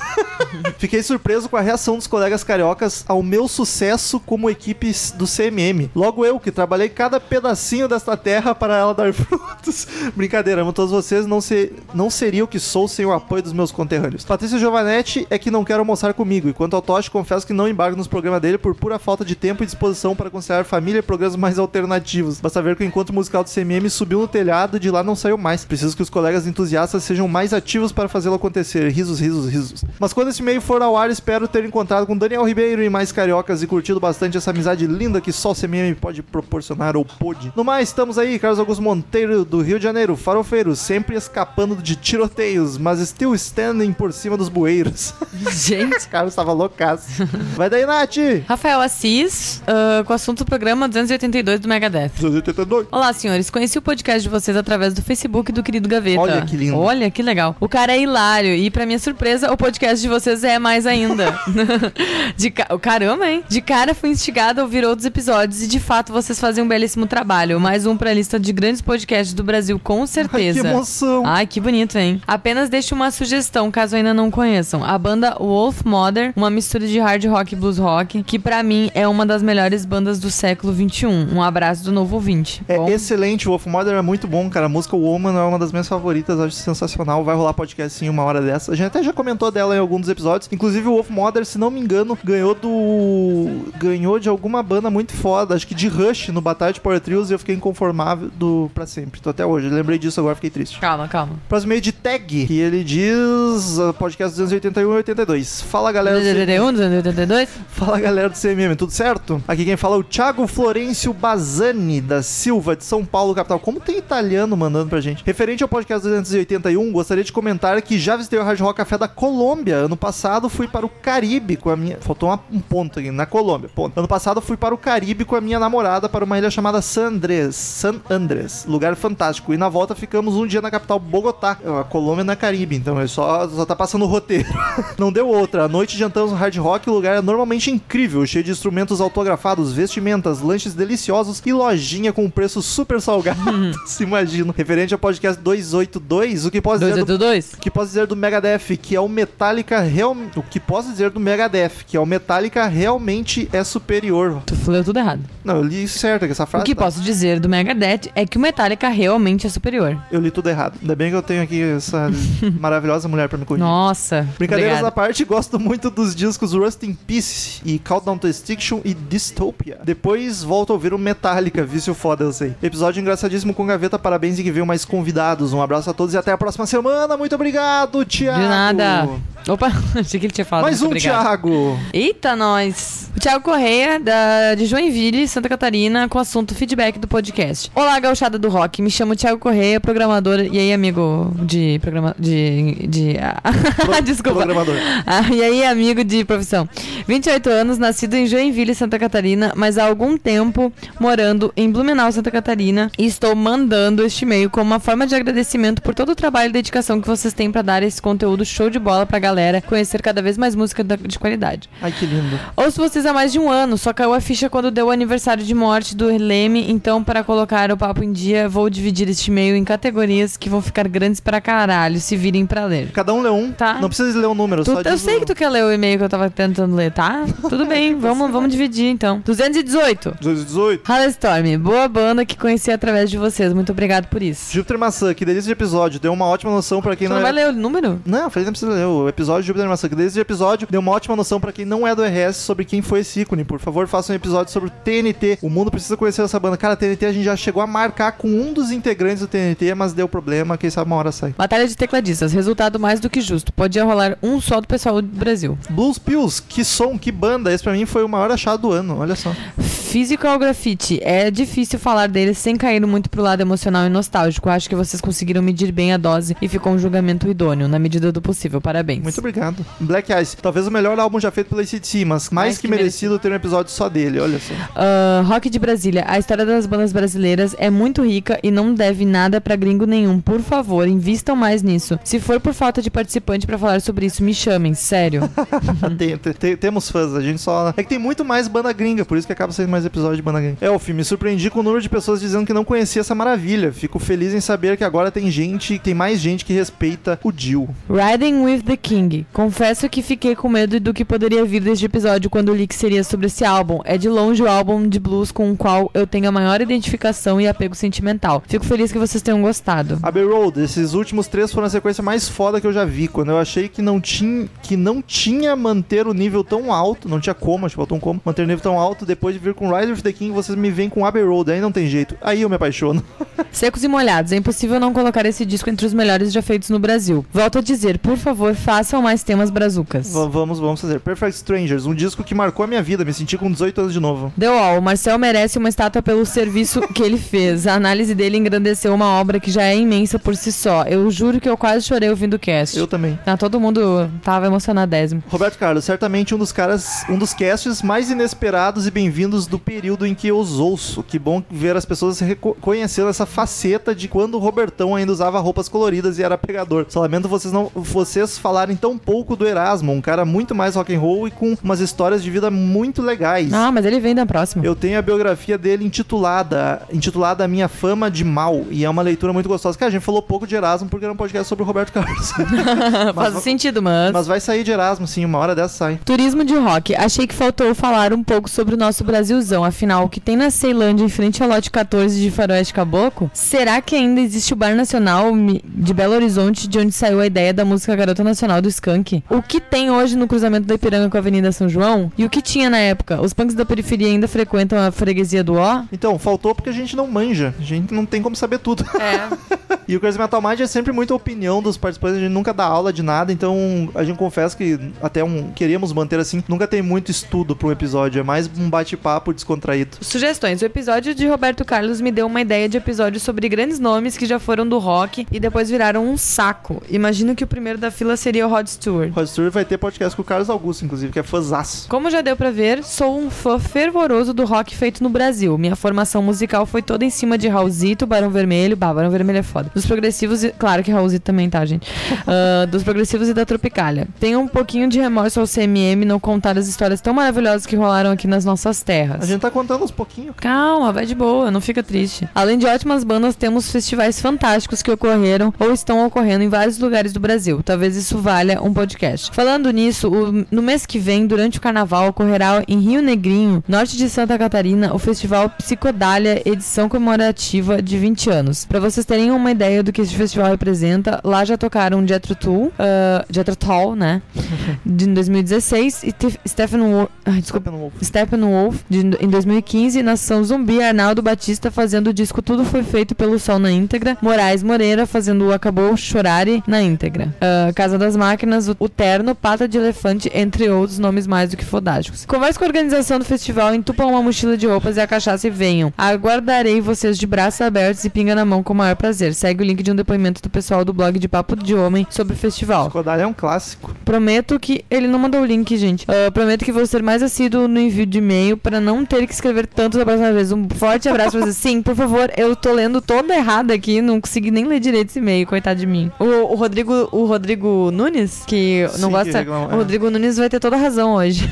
Enfim, vai ter. Com o tempo vai saindo mais episódio de rock nacional. Pode ficar tranquilo. Neto Lobregat. Lobregat, Lobregat, não sei como é que se pronuncia. Acho que é Lobregate. Mil perdões. Alô, Bregate! Podcast 281 Turismo de Rock. Olá, galerinha.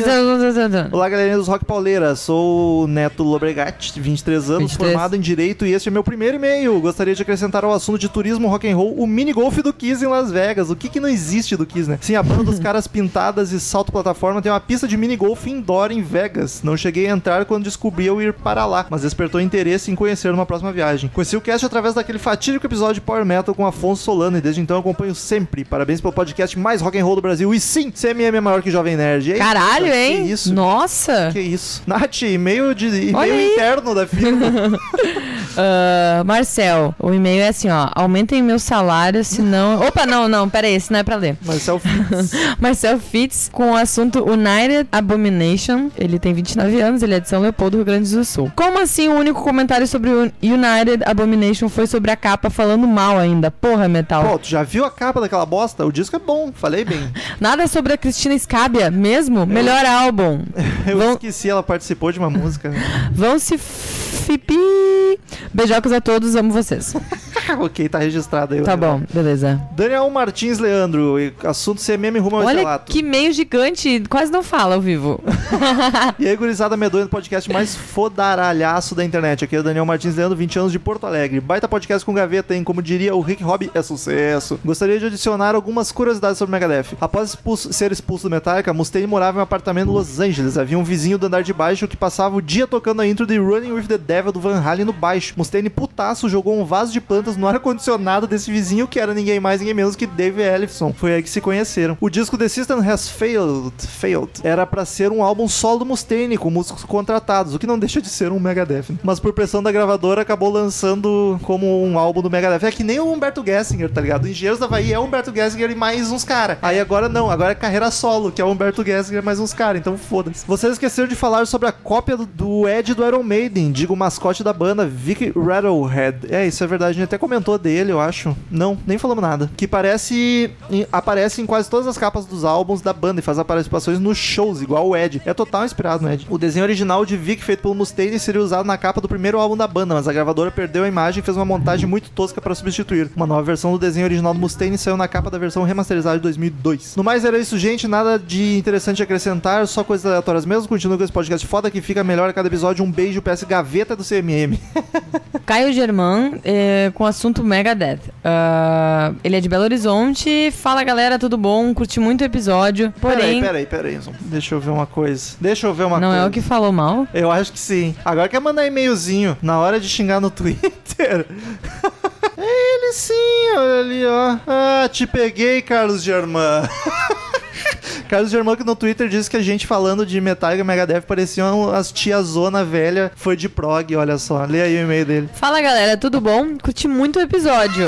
Imagina se não tivesse curtido. Caralho, né? Porém, confesso que já fazia ideia do que ouviria. As, as piadocas do Mustaine rancoroso, etc. Mas amei ouvir o podcast. Vocês são um show. Olha, só, gente. No Twitter foi chamar a gente Temos alguém bipolar! PS, sempre fui muito mais fã do Megadeth do que do Metallica. Pra mim, Metallica é heavy metal, desde o segundo disco, enquanto o Megadeth se reinventou muitas vezes. Abraço. Ah, Abraço! Con- Continue ouvindo e xingando no Twitter. Xingando não, na real ele só deu uma cutucadinha de leve, tô, estamos exagerando. Próximo meio de William Demaio. Ó, será que é parente do Joey Demaio do Manowar? Não, por Será que ele nasceu em maio? Ah, tem que fazer o papel do Daniel Eu aqui, falar, tá? Tá substituindo bem. Tá. Episódio Megadeth. William de Maio, atualmente em Rio de Janeiro, olha só, mais um carioca. Fala galera do CMM. Surpresa muito boa a participação do Gaveta. Percebi que tenho mais gostos em comum com ele, além de ser fã do Dream Theater, risos. Li de uma fonte super confiável na internet, só que não, que o Mustaine quis compor a Hangar 18 com muitos solos de guitarra, pois na época o Kirk criticou os solos do Mustaine. Se for verdade, mais uma prova de que o Rancor é a inspiração principal da banda. Eu quero dizer que eu acho que não, mas se for eu não duvido nada. Aproveitando algumas coisas comentadas no cast, acho que vocês poderiam dar uma escutada na discografia do Machine Head, que está fazendo podcast. Eles têm uma sonoridade mutante que passou por influência de Slayer no comecinho, New Metal, gosto muito dessa fase também, embora seja muito criticado, e mudaram o som novamente para um trash bonzaço após o álbum álbum Throw the Ashes of Empire 2003. Cara, sim, Machine Head tá na minha lista pra conhecer há muito tempo. Prometo que vou dar uma ouvida. Nevermore também é uma puta banda, embora eu não goste muito do vocal. O instrumental dos caras é bem viajante e empolgante. Merecia um podcast. Merece, cara. Merece até banda ruim a gente grava. Imagina as boas. Continue o bom trabalho. A qualidade dos programas vem sempre aumentando. Pretendo ajudar vocês no Padrinho em breve. Olha só, corre lá. Só amanhã no Padrinho. Nath, último e-mail finalmente. Aê, Samuel Almeida, de 29 anos, Fortaleza, Ceará. Samuel que nos mandou cachaça. Mas olha só. Castanhas de caju, cajuína, olha só. Aquela castanha de caju, hein? Podcast do Musta. Fala, galera do CMM, tudo massa? Tudo ótimo. Muito massa. Muito massa o, o cast do tio Musta. O entrosamento com o Gaveta foi algo muito legal de se ouvir. Parecia que há muito tempo ele queria conversar sobre o assunto, mas não sabia onde. queria só expressar minha opinião em algumas coisas aqui. O Gaveta disse que o Musta não era tão bom assim na guitarra. Discordo. Ele repete umas coisas aqui e acolá, repete, mas o que eu acho foda é a capacidade dele de criar riff foda. Sim, acho um excelente guitarrista. Outra coisa é a Mechanix. Mechanics. Mechanics. Ela não é a versão do Megadeth, ela é a original. Quando o Metallica expulsou o Mustaine, eles refizeram boa parte da música e colocaram outra letra. E aí surgiu a Four Horsemen. A gente falou que a versão do Megadeth de Four Horsemen, como a do Metallica, a Four Horsemen é a versão do Metallica pra Mechanics, tá ligado? As duas músicas juntaram, os compuseram juntos e aí cada banda fez a sua, mas é, enfim, nenhuma é original, né? Mas mantiveram o Mustaine nos créditos. E pra quem queria ver como era o Mustaine no Metallica, mas não aguenta as péssimas filmagens da época, é só procurar no YouTube o show de aniversário de 30 anos do Metallica. Dave tocou três das músicas dele, que são Kill All e é sensacional. São do legal. Desculpa, que são do. Ai, gente, hoje eu tô péssima. Fico feliz por terem gostado dos brindes. Um dia mando mais. Era só isso. Forte abraço. Pode mandar. Pode mandar que a gente Estão gostou. querendo. Bah, aquela, aquela castanha de caju. A gente foi ver no, esses dias no mercado público. O quilo aqui é 60, 60 reais. Vai tomar no cu. Manda mais, Samuel. Ele disse que lá o quilo é 20. Nossa. Só que ele deve ter pago isso com o frete, coitado, né? Mandando pra cá. Isso é verdade. Então, queridos ouvintes, muito obrigado pela companhia maravilhosa de vocês em outro podcast sensacional. Até a semana que vem, que vem mais um episódio gostoso. Que vem, que vem. Semana que vem, que vem. Tchau! Tchau, tchau. Uhul. Estamos encerrando. Obrigado pela presença de todos e no próximo tem muito mais.